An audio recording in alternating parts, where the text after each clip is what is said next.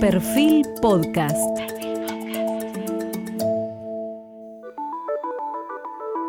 Periodismo puro. Jorge Fontevecchia en entrevista con el periodista Marcelo Longobardi. Volvemos hoy a estar con Marcelo Longobardi. Ahora estamos haciendo un repaso por toda su vida, por los medios, incluso por la filosofía y ahora poniendo más foco directamente en lo que va a ser su futuro y su visión de la política y la economía argentina. Comenzamos la segunda parte con Marcelo Longobardi. Quiero entrar en, tu infancia. Dale. Era barrio de Once. Mm. Eh, ¿Y qué te pasó cuando, no sé si alguna vez volviste, ya siendo exitoso, a ver la casa? Sí, a ver, eh, mi familia, yo, nací en la calle Pasteur 76. Y mi barrio fue hasta los 18 años el barrio de lo que es ahí el límite de Once y Congreso.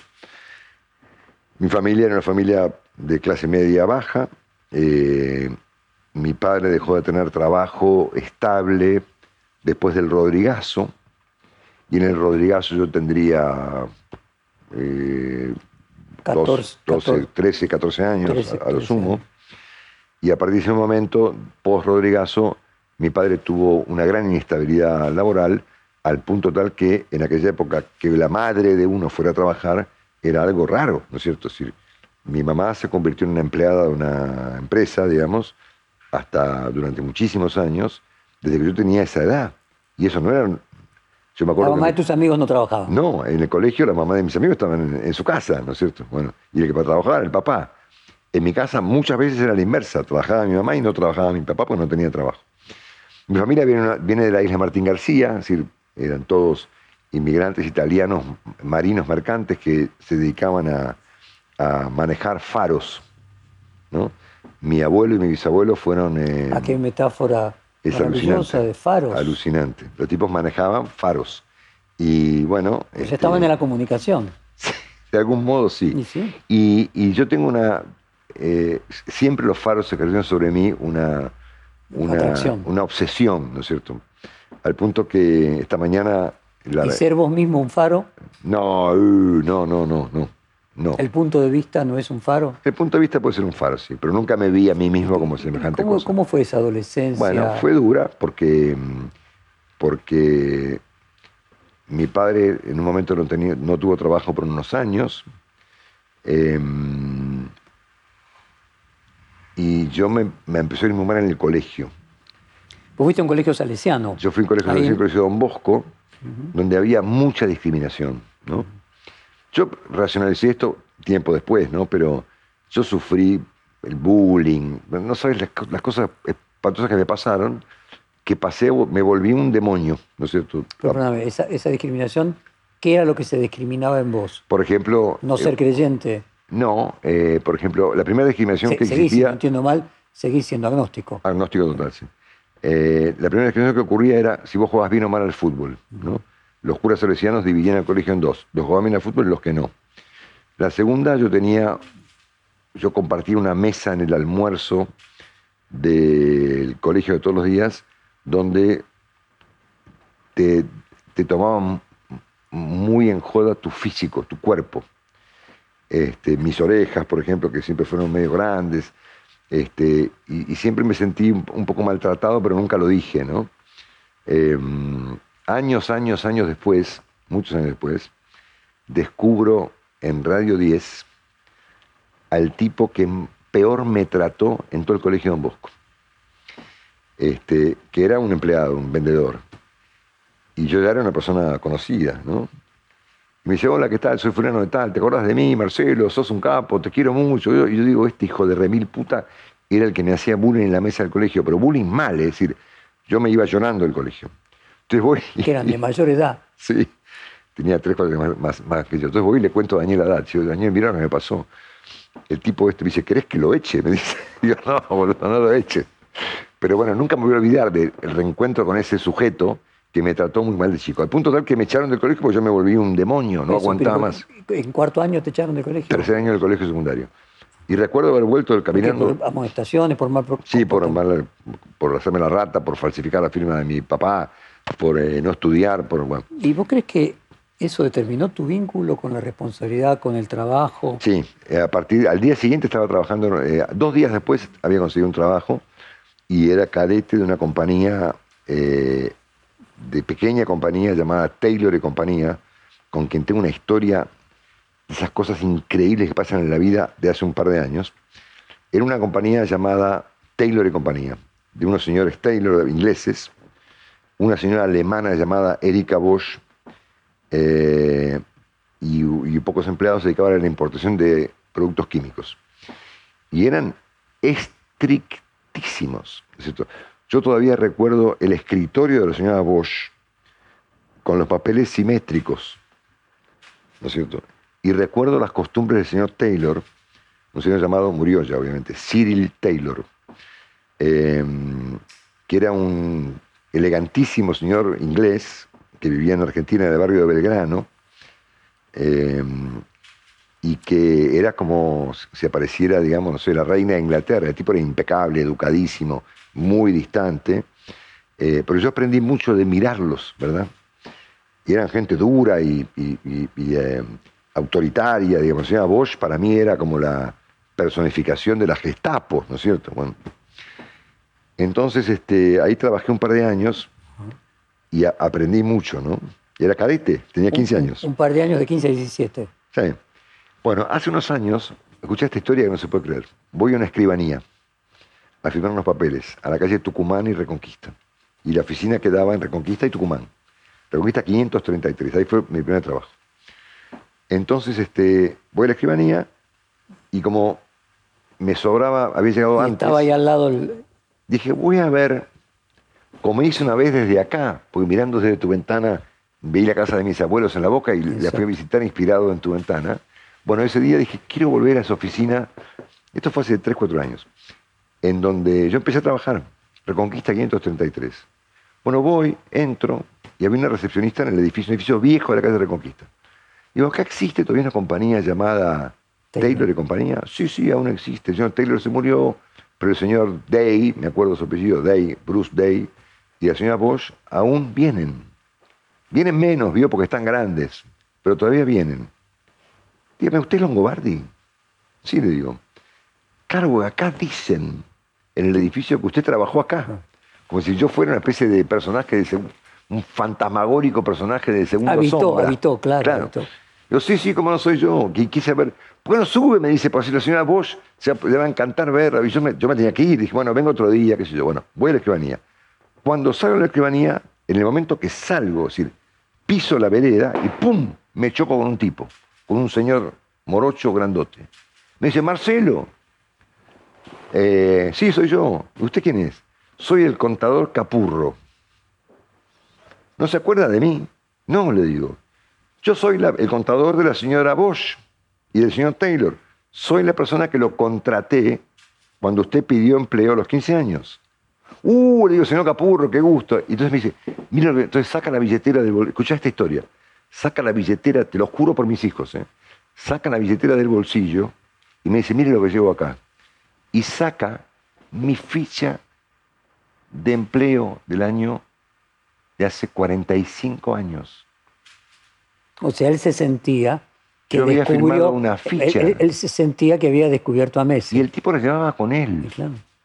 Y yo digo, ¿pero qué hace con eso la billetera? Dice, se lo muestro a mis nietos. Fue la cosa más asombrosa que me pasó en mi vida. O sea que hay un señor que lleva en su billetera la ficha.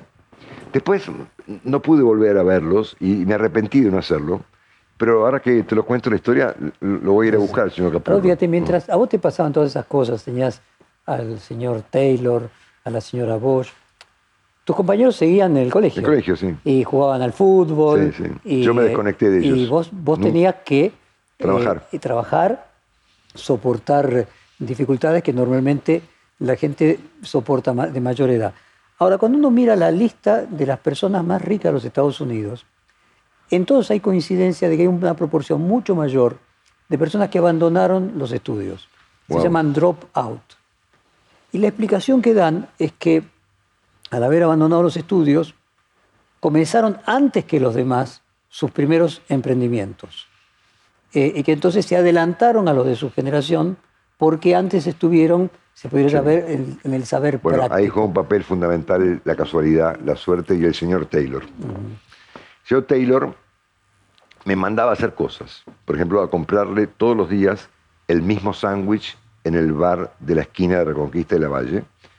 Todos los días me mandaba con un, con un eh, ticket, con una especie de gran boleto que se picaba en la puerta de la Bolsa de Comercio a buscar el diario de la Bolsa. Aún no existía ámbito financiero, entonces me mandaba a mirar las pizarras y, y tomar nota de lo que decían las pizarras de la calle San Martín. Eh, y de vez en cuando me mandaba a la biblioteca de la Bolsa a, buscar algo. Entonces yo tenía muy poca plata y ahí había unos libros. Yo imagínate que a esa altura de mi vida no había leído nunca nada. Entonces, lo primero que compré en mi vida fueron los libros baratos que vendían en la Bolsa de Comercio hace 45 años, que eran básicamente libros de la Escuela Austríaca de Economía. Hayek, eh, bueno, Friedman, La Escuela de Chicago posterior. Mises, eh, etcétera, ¿no? Entonces yo, nada, eran libros que se vendían- eran muy baratos, esas o ediciones. sea, lo mismo que inspira a mi ley. Lo mismo, exactamente. Y a Spert, ¿no? Y eso es lo que te orientó económicamente al comienzo, Yo- que hoy, hoy sos un liberal, como dicen en Estados Unidos, al lado de aquel conservador. Soy, soy más, eh, más eh, heterodoxo que aquello con lo que yo me autoeduqué. Y eso fue suerte, porque obviamente, si en esa biblioteca, en vez de vender libros de, de Mises, vendían libros de Trotsky, ¿no es cierto? Yo hubiera leído eso, porque es lo que había, ¿no es cierto? Y después, obviamente, como yo le mentía a mis padres y les decía que iba al colegio una noche, eh, y que eso fue una situación muy complicada, complicada. porque cuando me echaron del colegio, mi papá me quería matar. Si yo me fui a trabajar porque quería que yo estudiara. Y yo no quería volver al colegio, no me interesaba. Entonces yo les mentí durante dos años y les dije que iba al colegio de noche hasta que un día me descubrieron, obviamente. Me descubrió mi mamá, pero nunca se lo dijo a mi papá. O por lo menos nunca supe que se lo dijera. Eh, entonces yo me iba eh, a la noche solo durante dos años por la avenida Corrientes, cuando existía La Paz y los bares y la noche de la Avenida Corrientes. A ver, me hice amigo de chico de Federico Peralta Ramos, ¿no es cierto? En la calle Corrientes. perfectamente. ¿eh?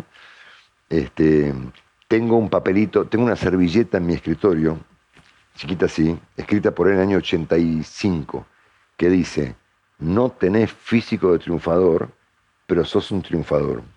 Federico Manuel Peralta Ramos, 1985, Bar La Paz, ¿no es cierto?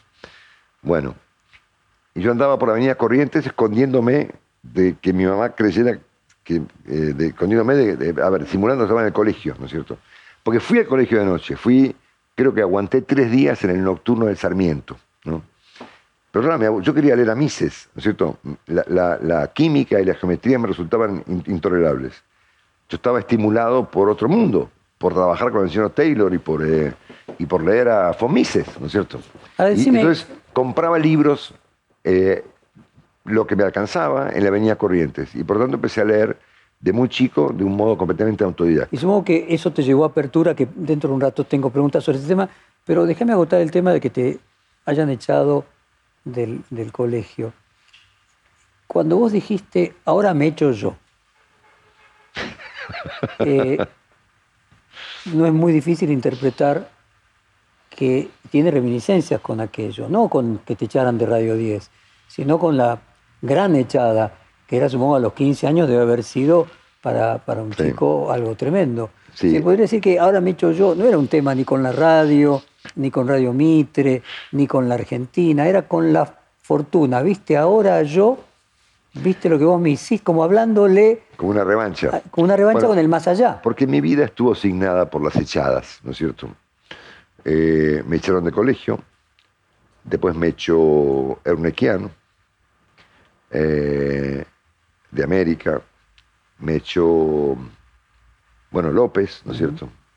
Eh, y un ex compañero del colegio, cuyo nombre no recuerdo, me escribió un correo muy lindo, debo tener en el correo, cuando me echaron de Radio 10, y él me dijo, che, vos estás subvalorando el hecho de lo relevante que es que te echen, ¿no es cierto? Porque cada vez que te echaron, saliste mejor, ¿no? Si no me hubieran echado del colegio, es muy probable que yo no estaría ahora acá con vos. Estaría probablemente siendo contador de una fábrica de perchas o, o, cualquier otra cosa. O el señor el contador de Taylor. O el contador de Taylor que contrataba eh, cadetes, ¿no es cierto? Em, entonces entendí y me reconcilié también con la noción de que de las echadas que tuve en mi carrera. No, de la famosa frase oriental de que la crisis significa oportunidad, ¿no? Claro, Entonces se me ocurrió esa frase como algo simbólico, ¿no? Ahora me echo yo. Antes de... Que además que es como una autoautoridad, porque obviamente cuando alguien te echa, es porque esa persona que te echa ejerce sobre vos una autoridad, ¿no es cierto? Esta vuelta, creo que el sentido profundo de la frase tiene que ver con que esta vuelta la, la autoridad era yo mismo. Claro, pero en realidad la autoridad en este caso no era el señor de Radio Mitre. La autoridad era Dios, la autoridad era la fortuna. No, no, no te estaba revelando al, la autoridad no estaba en el jefe, la autoridad estaba, en algo metafísico, que tenía que ver, a lo mejor te estaba arreglando a los salesianos, aquel señor que te echó del colegio. El padre Fontana. El padre Fontana. No, el padre Chart, que me agarró de la oreja y me depositó en la esquina para echarme y me dijo, yo lo voy a echar a usted, me dijo, y lo voy a dejar lejos del colegio, para que nunca vuelva a pasar por esta cuadra. Y me llevó de la oreja hasta la calle Solís, Solís eh, y Alcina. Y ahí me depositó, lejos del colegio. ¿Volviste alguna vez al colegio? Sí, volví. Volví y me resultó un lugar, eh, me, recordó Alcatraz. Tuve una terrible sensación porque mis hijos varones fueron a un colegio en la provincia de Buenos Aires, en, en Tortuguitas, que era un jardín lleno de globos y de flores y de pelotas de fútbol y de arcos y de cosas para saltar y de ventanas al sol. Entonces yo trataba de explicarles a mis hijos que eso no era normal, que los colegios normales de los chicos no eran como el de ellos, ¿no es cierto? Que eran colegios oscuros y llenos de vidrios esmerilados para que no podamos ver a las personas, ¿no es cierto? Y de escaleras pintadas de gris, ¿no? Yo recuerdo el colegio como algo gris, ¿no es cierto? Y yo veía el colegio de mis hijos, el colegio Morlands, en Tortuguitas, que era un colegio lleno de flores, ¿no es cierto? y de árboles y de, y de cosas para jugar, ¿no es cierto? Entonces un día dije, los voy a llevar a mi colegio para, que, ustedes vean. lo horrible que es un colegio normal. Entonces los llevé. Y claro, me pasó lo que me pasó después con la casa de mis abuelos.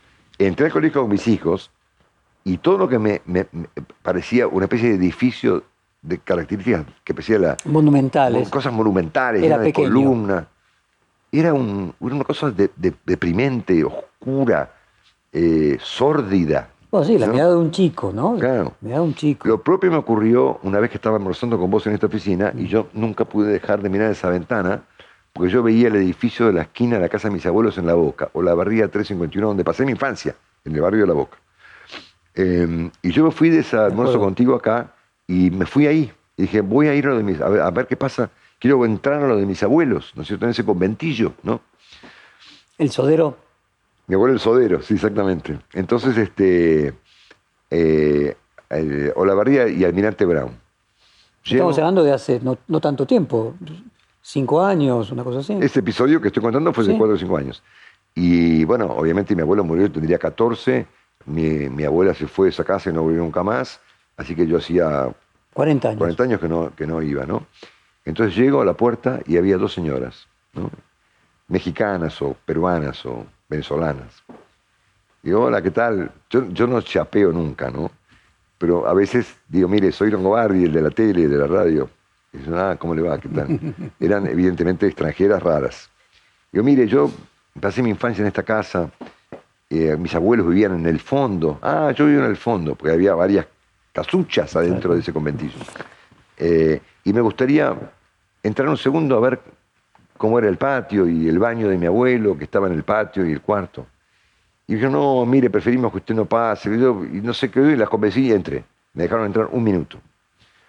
Claro, todo lo que de chico te resulta de proporciones colosales, esto era directamente... Infinitesimal. Era, yo no entiendo cómo yo jugaba la pelota en ese patio, ¿verdad? Es decir, era una cosa mínima. Pero me, fue un momento muy lindo, inspirado en esa Ventana. extraordinaria ventana de tu ¿Se, oficina. se escuchaba radio en tu casa? Sí, ¿Qué, qué se escuchaba? eh, Radio Continental. Yo tengo, a ver, yo me acuerdo, a ver, del Fontana Show, que era en Rivadavia, es mi primer recuerdo de la radio. Y el segundo fue una época en la que estaban en Continental Burone, Osiris Troiani y Guerrero Martínez. Y presumo que temprano estaría Magdalena de, de muy joven. Eso no me acuerdo exactamente si era así, pero recuerdo que en mi casa yo escuchaba eso, ¿no? Todavía o recuerdo... sea, Rivadavia y Continental. Sí, todavía recuerdo jingles de aquella época y me acuerdo de unas discusiones fabulosas que había entre Burone y Troiani, ¿no? Osiris Troiani, que fue un periodista importante. Bueno. Yo, por lo que más o menos me acuerdo, Burón era de ultraderecha y Troiani era más progresista, si yo mal no me acuerdo. Yo tendría, no sé, 13, 14 años, qué sé yo. Este, mm, y, eh, y me acuerdo de Martínez, ¿no es cierto? Claramente que mi mamá escuchaba a Martínez como si hablara del Papa, ¿no es cierto?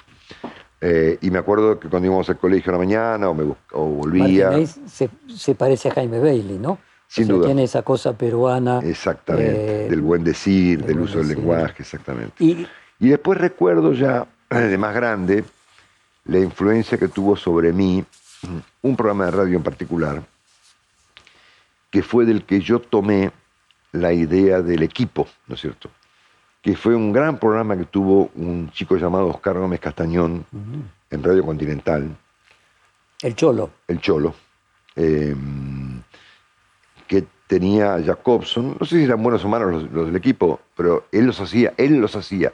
Yo aprendí del Cholo que él hacía bueno todo, ¿no es cierto? No importa si era Jacobson o Majul o Carolina Perín, ¿no es cierto?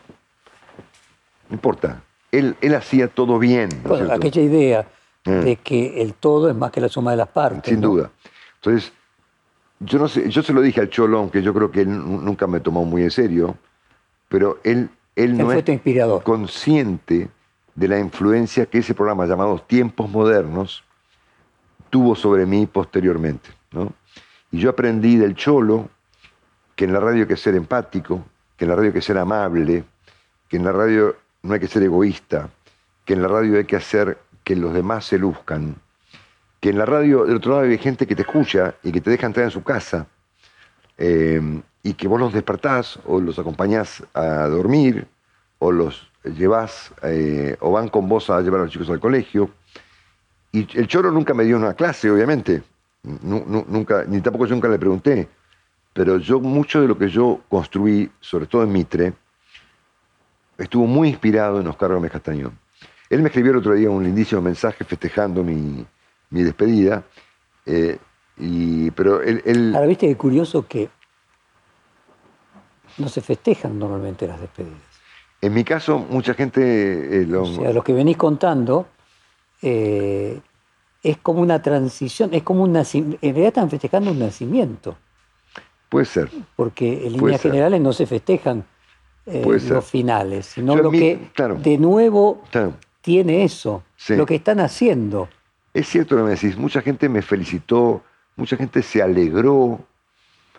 Eh, ahora que lo pienso, digo, wow, se alegraron de que me fui. Pero claro, se- no se alegraron creo que del modo en el No, que y, me fui. y creo que, Claro. que en realidad significa que estás haciendo lugar para lo nuevo, ¿no? Entonces, También. lo que se está Mm. celebrando es lo nuevo por venir, que se supone Que va a venir to- conmigo. que, va, que, va, que al- va a estar a la altura de lo que hiciste. Exactamente. Volviendo a mi infancia, entonces la pasé entre el Colegio Don Bosco, la calle Pasteur. eh, Primero la casa de tus abuelos, de tu abuelo y la en casa de mis abuelos después la casa de tus padres en, en acá, Once. acá en La Boca. Exactamente. Y más allá de leer a, a Bob Mises, eh, ¿alguna publicación eh, en, no sé, en tu casa, cuando comenzaste a trabajar con el señor Taylor? No. Ah, A ver, en mi casa no se leía, se escuchaba ópera. ujú. Eh, y yo no sabía en mi infancia que estaba aprendiendo mucho, ¿no? Lo, lo- me di cuenta muchos años después. Yo soy un fanático de la ópera y soy bastante especialista en el tema. Y obviamente cuando mi papá ponía a María Calas o a Renata Tebaldi, a mí me resultaba que en mi casa era un griterío in- in- insoportable. Pero se ve que eso funcionó porque con el paso de los años me volví más experto y más fanático que mis padres. Mis padres eran muy humildes, pero tenían algunos discos, ¿no es cierto? Y en mi casa había un, un eh, eso que se llamaba un... Combinado. Un combinado, exactamente, muy bien. Que para el día que mi padre compró un combinado era como si hubiera llegado a mi casa un ovni, ¿verdad? Entonces los domingos a la mañana se escuchaba en mi casa religiosamente Madama Butterfly, ¿no es cierto? Y yo me tapaba los oídos, me, resultaba una cosa tremenda. Pero con el paso de los años, este, mi, relación con la música se hizo muy fuerte. que yo después voy con el tema de la música, pero déjame seguir con, el, con el tema de, la, de los medios de comunicación. Y es la lectura de Von Mises y el ir a la bolsa lo que te generó con veintipocos, tengo entendido, fundar la revista Apertura. Sí, eh, la revista Apertura la fundamos en el año a mediados de los 83. Eso. ¿eh? El principio de la democracia.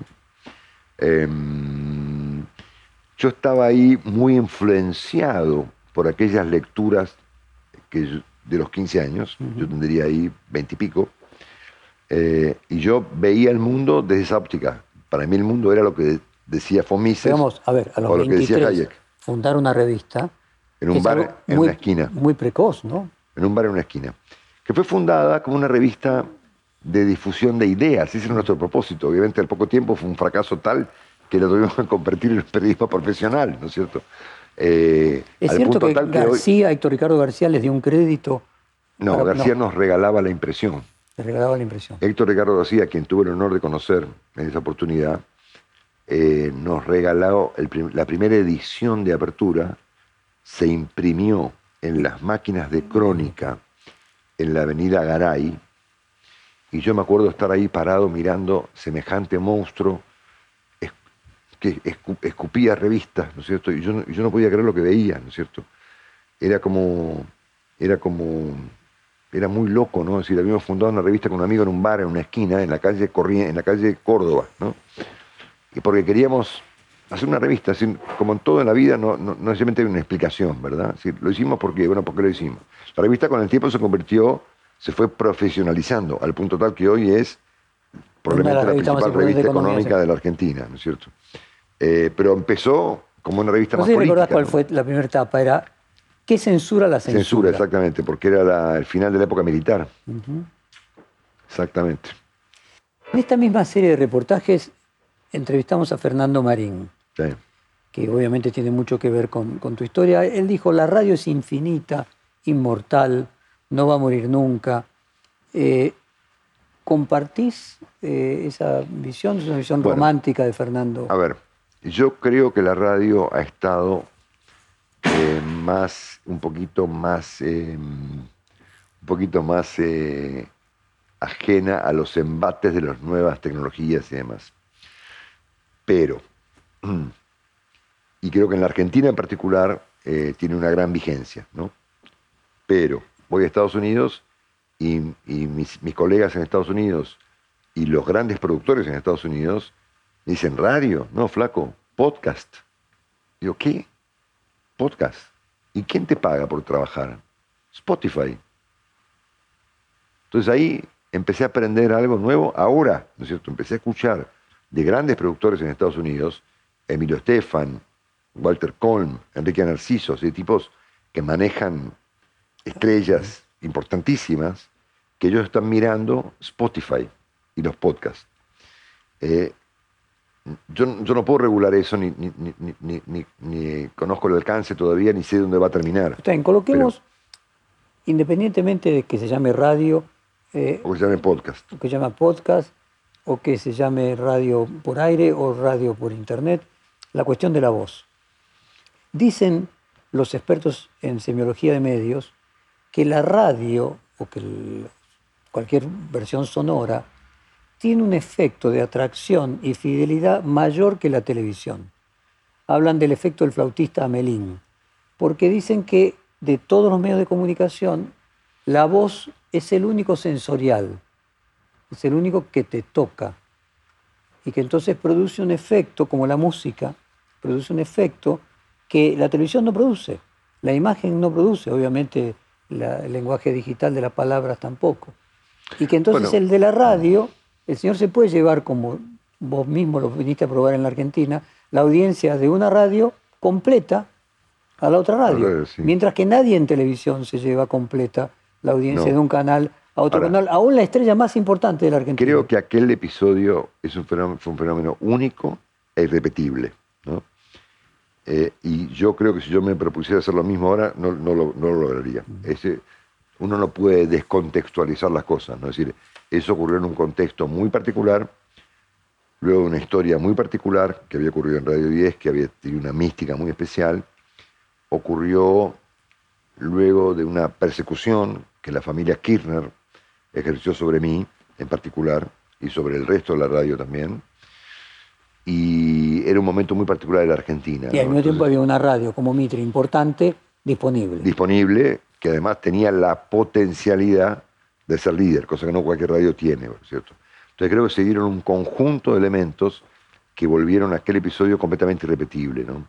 Eh, había una historia mía en Radio 10 que había sido abortada de, de manera brutal por los Kirchner. Eh, eso produjo un impacto determinado. No, pero vos tenés ejemplos también en televisión de censuras que no han producido No, que la persona vaya de un lugar Nada. a otro. O sea que parece que hay algo respecto de la voz. Nada en comparación con lo que pasó con la radio. una Es conexión yo he con la- con la sufrido levantamientos de programas, he sufrido el famoso episodio de la pista Nillaco, del cual vos escribiste en su oportunidad, cuando todos los medios miraron el episodio desde el punto de vista de que los medios tenían derecho a elegir si publicaban o no una investigación sobre una- un episodio Ese presidencial. fue el de Urnequiam. Sí. El único que escribió algo distinto fuiste vos, ¿no es cierto? Es más, el único medio de todos los medios de la Argentina que me, que me respaldó en el plano personal, y para mí fue algo inolvidable.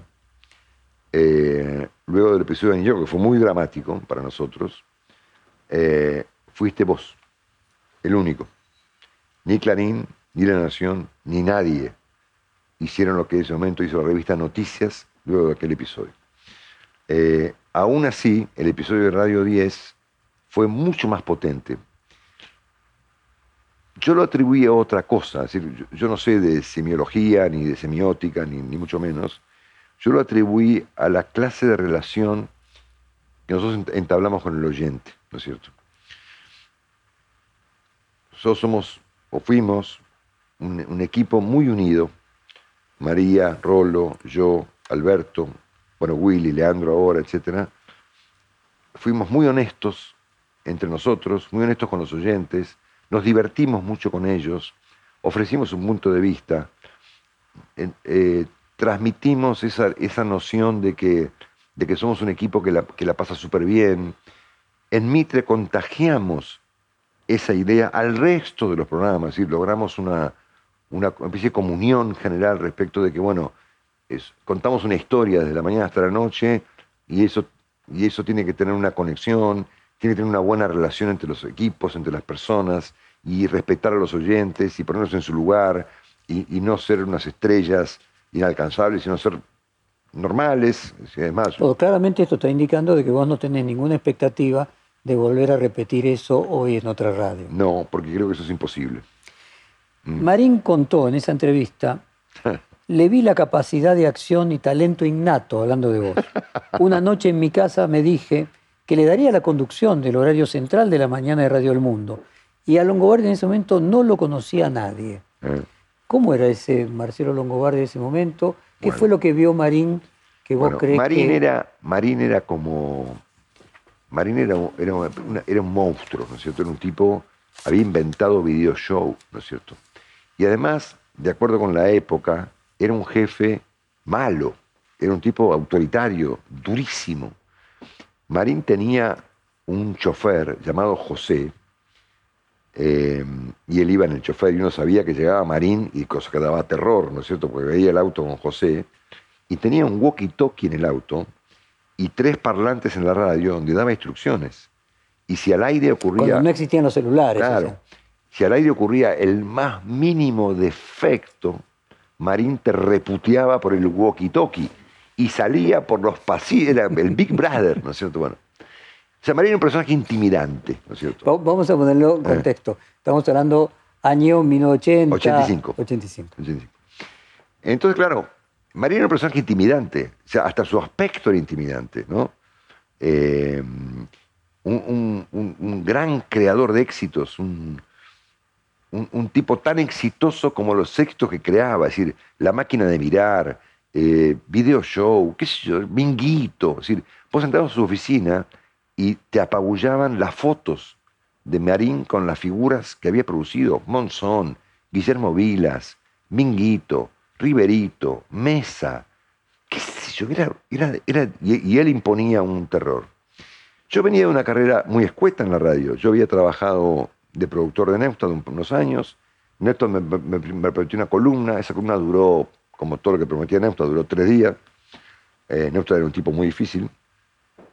Eh, yo conseguí producir un programa los sábados por la mañana en Radio Argentina cuando era propiedad de Ricardo Angeme en los años 80. Que es director de Crónica. Que fue director de Crónica, que te tenía con una pistola en, el escritorio.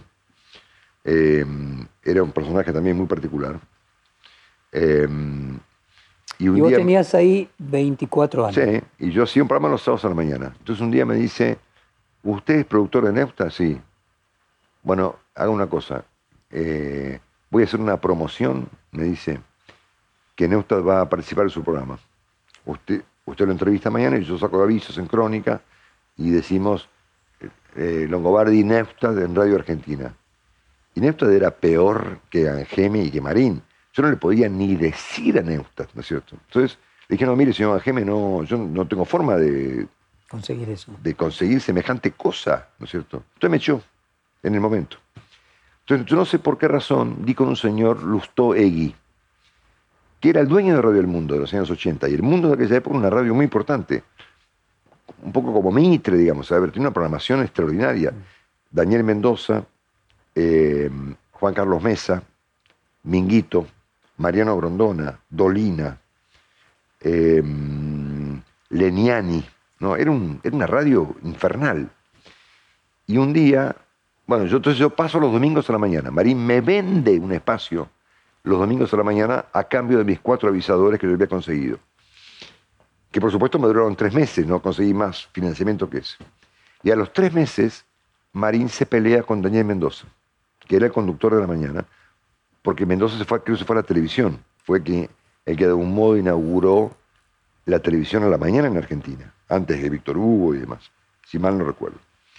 Entonces me dice, pibe, el colectivo pasa una vez, eh, qué sé yo, una vez cada mes, el barco. dijo textualmente, a partir de mañana, eh. si usted se anima y se tiene que animar, va a conducir la mañana del mundo.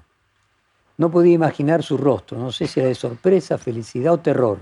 Seguramente deben ser las tres, las tres, a la vez. Y me dio un consejo que aún recuerdo. Me dijo, pibe, me dijo, me decía, pibe, usted me dijo siempre por la 9 de julio, ni por Cerrito, ni por Carlos Pellegrini. Es más, hemos hecho muchos chistes con, esa frase. Bueno, sí, Marín fue determinante. ¿Por qué confió en mí? ¿Qué vio en mí? No tengo idea. Yo lo atribuí a la suerte. Es decir, para mí, ¿cómo fue el episodio? visto otro como el contador eh, del señor Taylor. A ver, ¿qué pasó ahí? Él se quedó sin conductor, era el mes de abril del 85, no había conductor disponible. El único tipo que estaba ahí diciendo, eh, eh, eh" era yo, y pasaba por ahí y me pusieron. Si él vio en mí otra cosa, no me lo dijo nunca, porque él era muy duro, ¿no es cierto? Y finalmente yo lo odiaba, ¿no es cierto?, en ese momento porque era más malo que el demonio, ¿no es cierto? Pero claro, con el paso de los años... Eh, Te quedó gratitud eterna. Gratitud eterna. Es más, eh, al año siguiente, yo, eso fue el 85, en el 86, Neutra se cambia de radio. Se va de Mitre a Del Plata. Era un, era un cambio era un cambio rarísimo para la época, que Neusta cambiara de radio. Entonces a, Marín se le ocurre ponerlo a Grondona en mi horario para competirle a Neusta. Y yo le dije, mire Fernando, usted está loco, le dije yo. Porque Mariano Grondona va a aguantar esto tres semanas. A la cuarta, yo lo conozco a Mariano Grondona. Mariano Grondona a la mañana duerme, ¿no es cierto? Entonces, y, y, si es más, si usted consigue que venga acá a las seis de la mañana, a las seis de la mañana no se le va a ocurrir ninguna idea. Entonces, como consecuencia, lo cual me echó porque Marín no toleraba que alguien lo contradiga. Entonces me echó inmediatamente. Y yo me volví con Neustadt. mi experiencia con Marín duró un año, porque yo me enfrenté con él, porque se me ocurrió contradecirlo. Y a esa clase de personajes, a Romay, a Marín, presumo, aunque yo no lo conocí, que decía lo mismo con Guarmestre, no se los contradecía, ¿no es cierto? Y decime, ah. eh, volviste con, con Neustadt. Neustadt decía y se hizo famoso porque dormía cuatro horas. Eh, y esa era su presentación. Eh, ¿Cómo fue tu relación con el sueño durante 21 años levantándote a las 4 de la mañana? ¿Y qué, qué es eso? Vos me decís que le decías a María, mire, Grondón no se va a levantar a las 4 de la mañana. Exactamente. Bueno, eso requiere, eso es un tema muy complicado. Eh, yo he tenido relación con personas que han hecho ese trabajo, Magdalena, Nelson, Neustadt, y he visto procesos muy distintos. Por ejemplo, el más parecido al mío es el de Magdalena Ruinesú. Hablé mucho con ella sobre el tema y ella me dijo un día, mira, yo jamás, mira que Magdalena lo hizo por años, ¿eh? Tal vez más años que yo, me dijo, yo nunca me acostumbré. Y al día siguiente que me voy de vacaciones, se, me borra ese supuesto memoria celular o, chip que uno y tiene. dormís. Y te volvés normal en 24 horas. A mí me pasa eso. Lo he visto a Nelson Castro, nosotros compartimos muchos años juntos entre Radio del Plata y Radio América, porque estábamos en el mismo edificio, estudio contra estudio, y Nelson llegaba a las 5 de la mañana, impecablemente vestido, con traje y corbata, su bufandita impecable, con su portafolio, y, no sabía si para él era las 5 de la tarde o las 4 de la mañana. Un ejemplo. Es decir, Nelson ha sido una cosa. Nelson es una, especie de máquina, ¿no es cierto? Es algo asombroso, ¿no es cierto? Lo de Neustadt Neustadt mentía mucho, ¿no? Entonces era un gran, era un gran, eh, era un gran marketinero. Tengo tantos años, tengo cuatro horas. Él había inventado como una especie de... Sí, de muletilla. De muletilla. Si dormía cuatro o seis, no, tengo idea. Pero tomame que levantarte a las cuatro y estar trabajando cuatro y cuarto, ¿eh? es decir, no tener esa parte linda de la vida que significa, bueno, me levanto, me, me tomo un desayuno, pues sí, cuatro y cuarto, porque ya en el, en el auto que te llevaba, vos venías leyendo la pila de diarios. Yo salía de la cama al auto. Me faltaba un batitubo, ¿no es cierto? Eh, y eso es muy duro. Y en el auto desayunabas y leías los diarios. me tomaba un café rajando en, en, casa y me iba y me iba en el auto, leyendo de arriba de un auto. Eh, hasta la pandemia, que pasamos a trabajar todos desde casa. Bueno, eso requiere de mucha disciplina y de mucho sacrificio, porque es un esfuerzo muy grande que te priva de muchas cosas. Te priva de tomar un café después de cenar, o te priva de comer con tus hijos improvisadamente, o te priva de ver a tus hijos desayunar.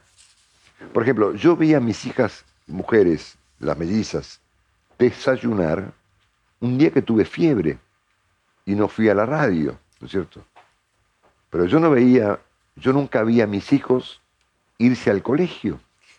¿Y ahora estás durmiendo cuántas horas? No, estos días he dormido 10 horas por día, porque se ve que mi cuerpo, 9 horas, mi cuerpo me pidió dormir mucho, digamos. ¿no? Neustadt eh, fundó su propia radio. O sea, vos estabas contando que pasó de una a otra, a otra, y finalmente fundó su propia radio. ¿Te pasó o te pasa por la cabeza alguna vez la idea de fundar tu propia radio? No. ¿Cuánto de tu programa se producía el día anterior ¿Y cuánto dependía de la espontaneidad del momento? Bueno, el programa tenía un formato eh, que yo fui modificando con el paso del tiempo y todo lo que ocurrió dentro de ese formato era todo improvisado, todo improvisado. Yo nunca supe qué iba a decir nadie. Nunca le pregunté a un compañero qué iba a decir, ni a Alberto, ni a Leandro Bolsante, ni a Rolo Villar, ni a María, ni a Willy. Eh, y yo mi parte la preparaba hasta la pandemia cuando me levantaba. Es decir, todo lo que se programa lo resolvía yo desde las 4 de la mañana. Con la pandemia, como cambiamos el formato de trabajo, yo empecé a producir parte, por ejemplo, de mi famoso resumen la noche anterior, ¿no es cierto? Pero eso fue un cambio eh, que tuvo que ver con la pandemia y con la enorme cantidad de información que era súper relevante en los momentos más dramáticos de la pandemia, que ya eran conocidas en los medios. En el caso de la pandemia, vos necesitabas esperar a leer los diarios. Porque tu fuente de información era internacional. Claro, exactamente. Entonces, es simplemente que el Yo ahí me objeto metí- de, de análisis me metí no mucho, necesitaba los diarios. Me metí mucho porque era un tema obviamente de carácter global y a mí eso me pareció muy interesante. Eh, entonces ahí me metí mucho a leer la prensa extranjera porque tomaba mucha información de las noticias internacionales para contar en Argentina. ¿Y te cambió la perspectiva pasar más tiempo en el exterior, Sí, más mucho. tiempo en Estados Unidos? O sea, ¿ves, ves la Argentina de una manera distinta? Sí, a ver. Eh, en primer lugar, nosotros los periodistas comunes y corrientes trabajamos siempre metidos en la Argentina, es decir, somos necesariamente domésticos, ¿no es cierto? Sacando los dueños de los medios o los tipos que, que, eh, sé, gente como, como vos que ha tenido eh, medios en otros países, pero nosotros los tipos normales estamos metidos en la Argentina y miramos, hablamos, escribimos y entrevistamos a cosas que ocurren en el país. Cuando empezás a viajar, empezás a aprender y a, y a ver otra, otra agenda, a ver otros temas. ¿Eso te hizo más progresista también? Puede ser, exactamente. Puede ser que me haya acentuado ese Ver el rasgo, Estados ¿no es Unidos cierto? de Trump te molestaba. El Estado- Estados Unidos de Trump me resultó algo inaceptable, ¿no es cierto? Me resultó inaceptable, se me resultó igual que el una- kirchnerismo. Yo te diría que peor, porque la degradación de la democracia norteamericana me resultó un proceso eh, muy lastimoso, ¿no es cierto? Eh, y creo que Trump ha sido peor que los Kirchner, ¿no es cierto? Eh, ¿Vos- los vos- Kirchner son finalmente un fenómeno doméstico, digamos, clásico de la Argentina, digamos. Ahora, que la democracia norteamericana, que tiene una influencia radical sobre el resto del mundo, se haya degradado como, como consecuencia de un psicópata, digamos, de un mentiroso, de un, eh, de un autócrata, ¿no? Me resultó un proceso muy peligroso porque tiene mucha más influencia sobre el resto del mundo que el proceso de los Kirchner en Argentina. Es decir, Trump pudo haber puesto al mundo en peligro. Y por suerte Cristina Kirchner no tiene, no tiene ese, semejante armamento a su alcance, ¿no es cierto? ¿Eh? Contame, contame sobre tu ideología. Decías, me fui corriendo más hacia el centro, podríamos decir, haciendo más interdisciplinario, más... eh, in- interpreto la verdad que Eh. es polisémica. eh, Exactamente. tengo una relación con la objetividad distinta. Sí. ¿Y hoy cómo te definirías ideológicamente? ¿Cuál es tu diagnóstico de la Argentina?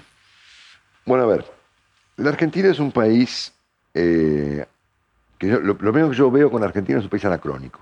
¿no? Si no me importa si es de izquierda, de derecha, eso me interesa poco. Yo veo un país anacrónico, un país que O requiere... sea, no te molestaría que fuera de izquierda si fuera moderno. obvio, ¿no es cierto? Eh, un- yo veo un país anacrónico que requiere de consensos urgentes para volverse un consenso, un consenso respecto de la modernidad, ¿no es cierto? No me importa nada si ese consenso lo integran Cristina Kirchner, Mauricio Macri.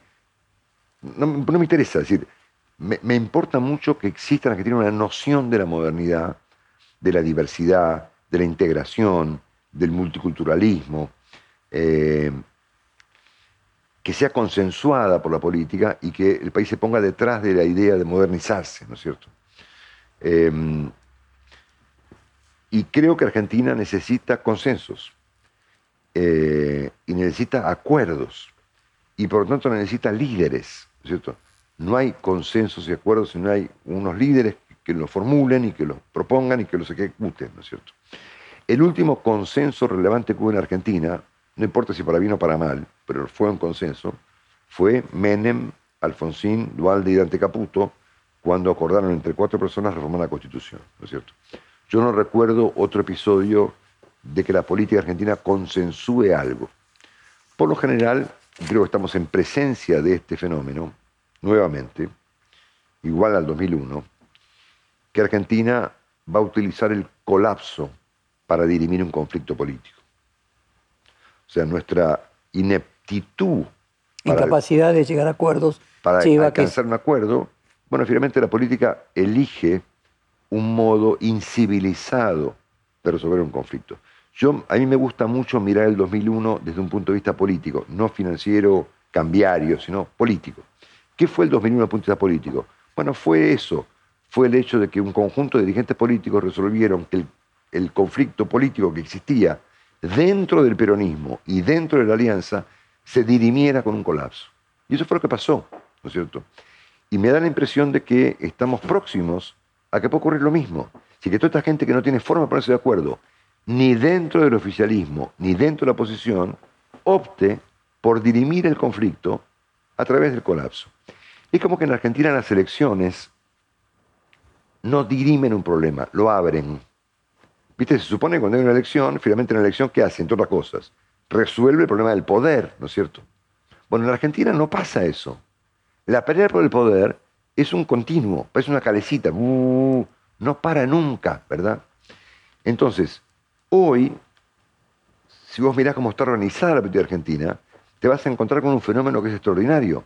El conflicto principal no está ocurriendo como en 2001 entre las coaliciones, está ocurriendo dentro de ellas.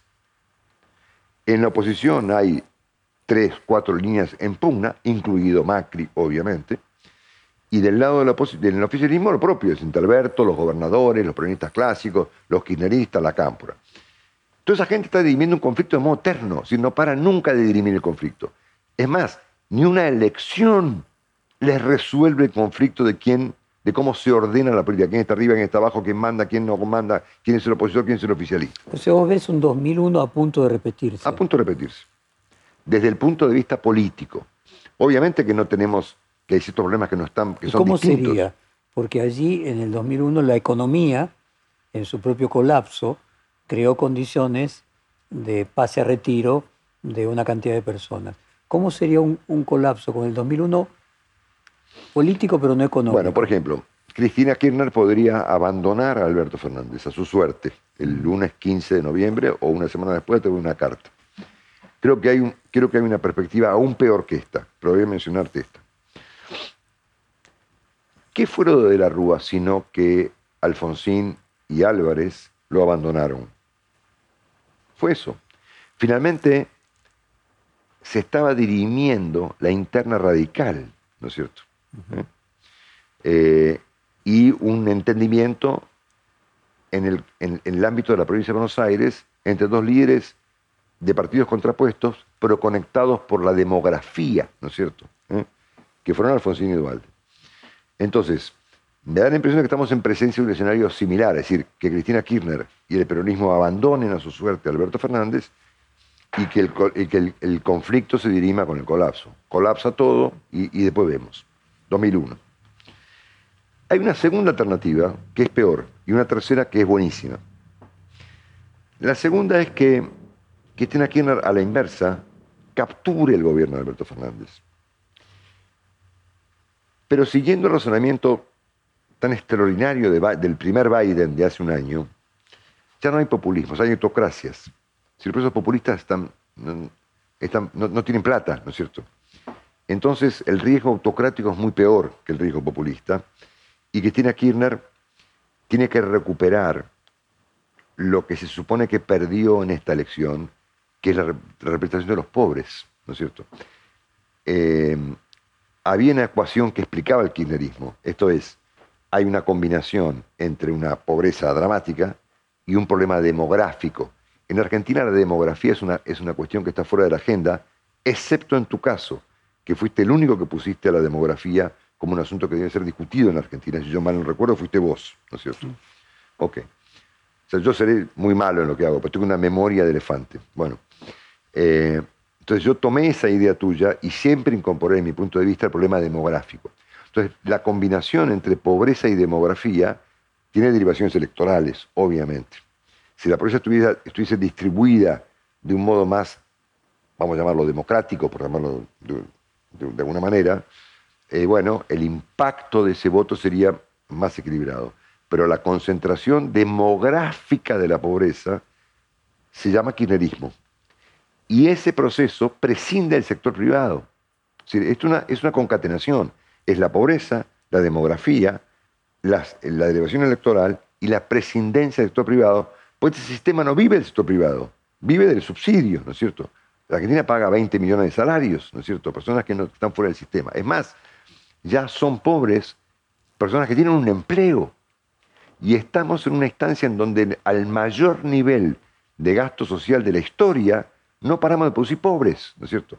Bueno, esta ecuación, las primarias la perforaron. Algo se rompió ahí, ¿no es cierto? Si ya no es tan matemática la ecuación, es decir, pobreza, demografía, voto.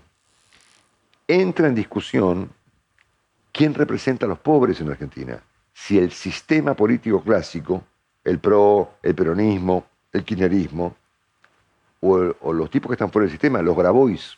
No tengo nada contra Grabois, ¿no es cierto? Pero yo prefiero que a las personas las representen el sistema político clásico y no, y no los líderes sociales. ¿Ves una hipótesis, una Cristina Kirchner tratando de recuperar la representación de ese sector? Fuera, del sistema, o por fuera del sistema, ¿no es cierto? A ver, en el mundo pasan cosas muy locas y, y nadie se calienta demasiado, ¿no es cierto? en Hungría, en Polonia, en Austria, en, eh, bueno, en Brasil, en... Em, en líneas generales lo que ahí ves, es cierto que no es el caso de Venezuela y de Nicaragua, pero los que vos mencionaste eran procesos autoritarios de derecha. Ahora, también mencionaste otra alternativa que sería muy buena, dijiste. Ahora te la digo. ¿Qué es que se utilice en una crisis política, que es lo que viene, ¿no es cierto? O sea, estamos claros que viene una crisis política, estamos todos de acuerdo en ese punto. Cuando Alfonsín introduce en la reforma de la Constitución la noción o la figura del eh, jefe de gabinete, jefe de gabinete lo que yo discutí con él en privado, en su oportunidad con él y con el propio Caputo, con quien tuve una relación muy cercana, era la idea del primer ministro, no del jefe de gabinete. Que después se atenuó con la jefatura de gabinete, que no significó nunca nada, ¿no es cierto? Y que, como único planteó, el, el Congreso podía, no lo nombraba, pero podía removerlo. entonces, él introduce en una constitución presidencialista americana un principio central de las democracias europeas parlamentaristas, un primer ministro, ¿no es cierto? Y yo, y yo, por lo que escuché de Dante y de él, esa idea tenía que ver con qué hacemos si el presidente no funciona. Si tenemos un problema institucional, ¿no es cierto? Yo no sabía esto, pero yo le planteé este asunto el otro día a Carlos Pañi en una conferencia privada que ocurrió en Fiel. Y le pregunté si él compartía conmigo la idea de que una salida a esta crisis podría ser que el Parlamento determine o designe por consenso a un jefe de gabinete que al mismo tiempo nombre un remes, ¿no es cierto?, o un Lavagna, que lleven esta historia dramática a algún puerto en 2023. Y él, y él me recordó algo que yo no sabía, que es que esta idea se intentó hacer en el 2001 con Dualde. Y que Alfonsín le lleva de la Rúa la idea de que como su gobierno se caía inexorablemente, lo podía salvar un primer ministro, que era Dualde, ¿no es cierto? Y de la Rúa depuso esa, esa, esa alternativa y terminó cayendo. Entonces, me parece que estamos en el momento oportuno para rescatar de aquella espantosa reforma de la Constitución que hicieron Menem y Alfonsín en los, 80, en los 90, esta idea genial de eh, un eh, jefe de gabinete que pueda llevar a la Argentina a buen puerto sin romper las instituciones y sin que el presidente tenga que irse. Un Draghi, ¿no es cierto? Un Mario Draghi, ¿verdad? ¿Eh? Yo no sé si es Mansur, si es...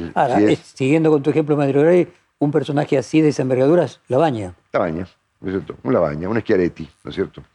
Este, o, no sé, podríamos pensar un poco quién debiera ser. Yo no sé, se me ocurren dos, tres nombres. Labaña es claramente uno de ellos.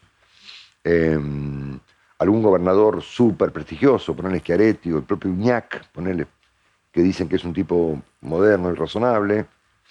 Y no mucho más que eso, ¿no es cierto?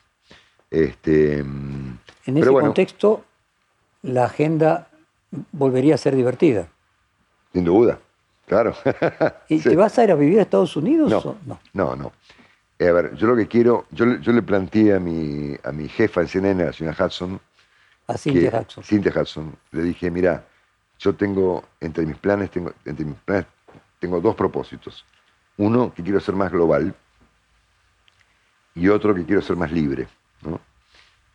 Y ser global no es, o ser más global no es ser global, porque a mí no me da para eso, pero sí quiero ser un poco más global, como Bailey, ponele, ¿no? Es decir, o como mis compañeros de CNN, como Fernando del Rincón, o como Carmen Aristegui, es decir, tener una agenda más amplia de temas más, más amplia, más diversa de temas, de personajes y de, y de ámbitos, ¿no es cierto? Quiero irme a Francia, por ejemplo, a entrevistar a Ana Hidalgo, por ejemplo. A ver, puede ocurrir que Francia tenga dentro de un tiempo una presidenta mujer española. ¿Vos te cuenta lo que te digo? Si el país de De Gaulle y de Pompidou y de Mitterrand puede tener a una mujer española nacida en Cádiz como presidenta de Francia. Bueno, quiero entrevistarla. Entonces quiero ser más global. Y quiero ser más libre. Quiero poder ir y volver. Quiero poder, este...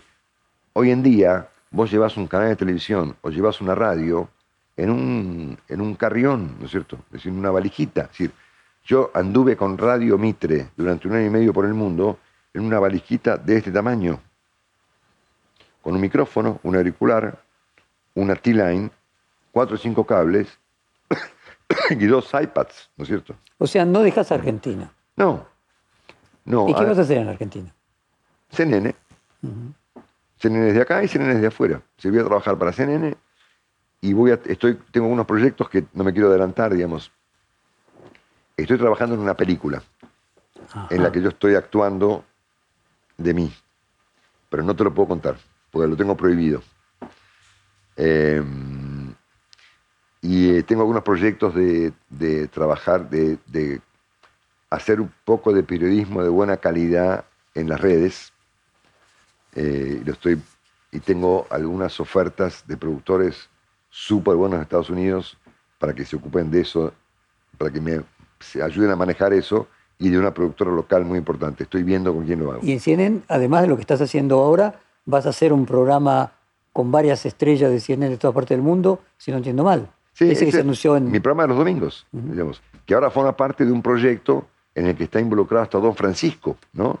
Porque eh, CNN ponderó de un modo determinado la noche de los domingos y, bueno... Ahora, si uno escucha eso, te quedas a vivir en la Argentina y escucha simultáneamente tu perspectiva respecto de que se viene una crisis como la del 2001. ¿Podría inferir que tu mirada de una crisis como el 2001 es partera de soluciones? Que vos lo que estás planteando es que en el fondo no te vas a quedar a vivir en un país que se va a convertir en Venezuela o que va a haber un caos social. No, no, yo creo que nos podemos convertir en Venezuela y creo que bueno, no exactamente, porque hay distancias, obviamente. ¿no? en el sentido metafórico. Argentina es un país más sofisticado que Venezuela en términos económicos, como para convertirlo rápidamente. ¿Vos te quedarías a vivir en un país que le pudiera pasar eso? No, si fuera Venezuela, a ver, si yo tuviera que comer una dictadura directamente, no, me iría. Em, pero bueno, no creo que lleguemos a tanto, ¿verdad? Este, eh, lo que yo quiero es, eh, es ir y volver. Es decir, yo cuando digo quiero ser más libre, no quiero sustituir un problema por otro. Es decir, en, vez de vivir acá, vivo allá. Lo, podría hacer, ¿no es cierto? Porque de hecho tengo una visa de trabajo en Estados Unidos y, tengo ofertas para hacerlo. Pero yo quiero dar vueltas, es decir, no me quiero, no me quiero eh, volver a meter en un, mismo, en un pozo. Quiero dar vueltas por el mundo. Y hoy en día está en el cambio que produjo la pandemia en todos nosotros.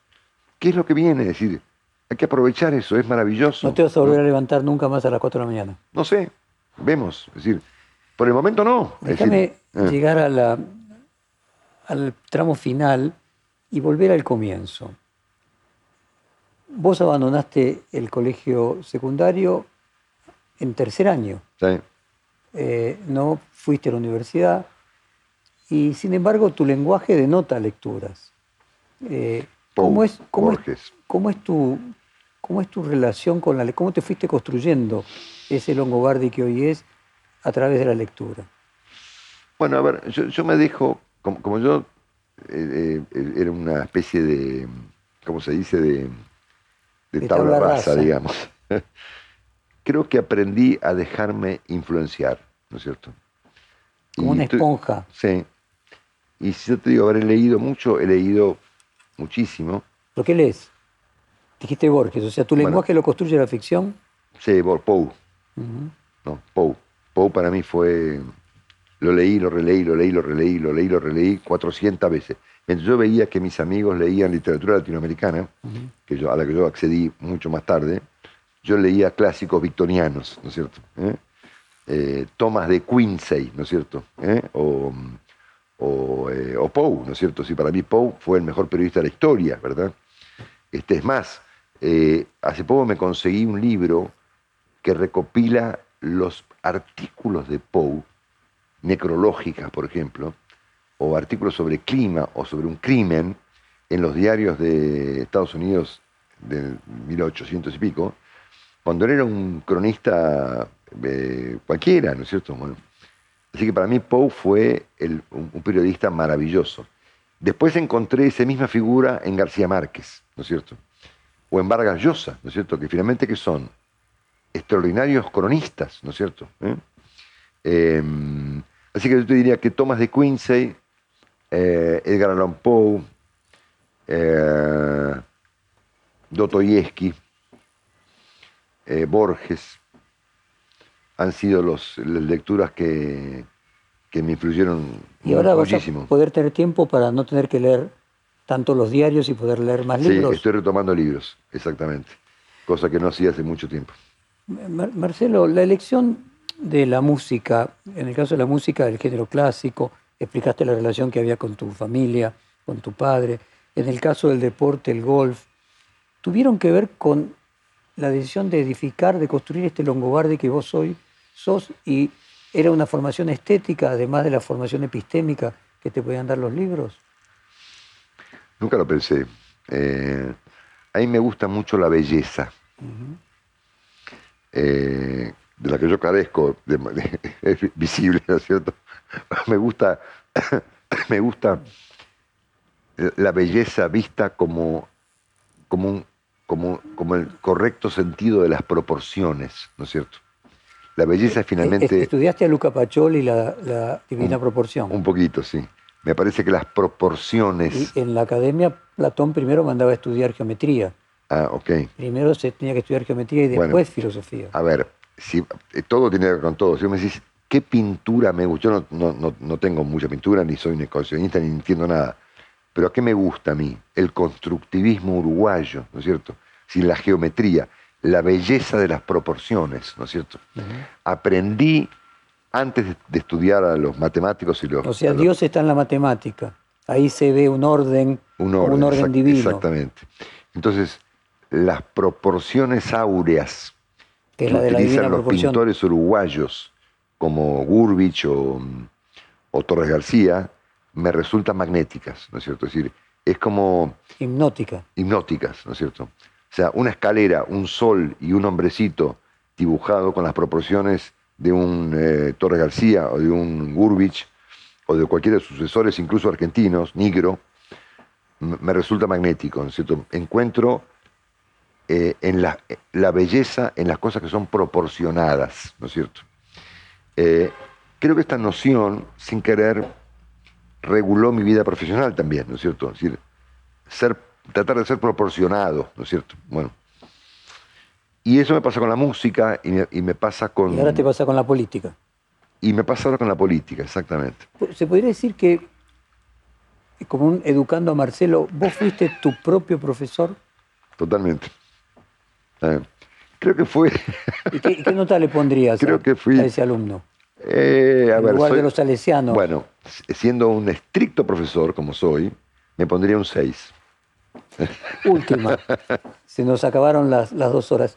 ¿Qué le preguntarías a Longobardi si estuvieras en la situación que yo estoy ahora?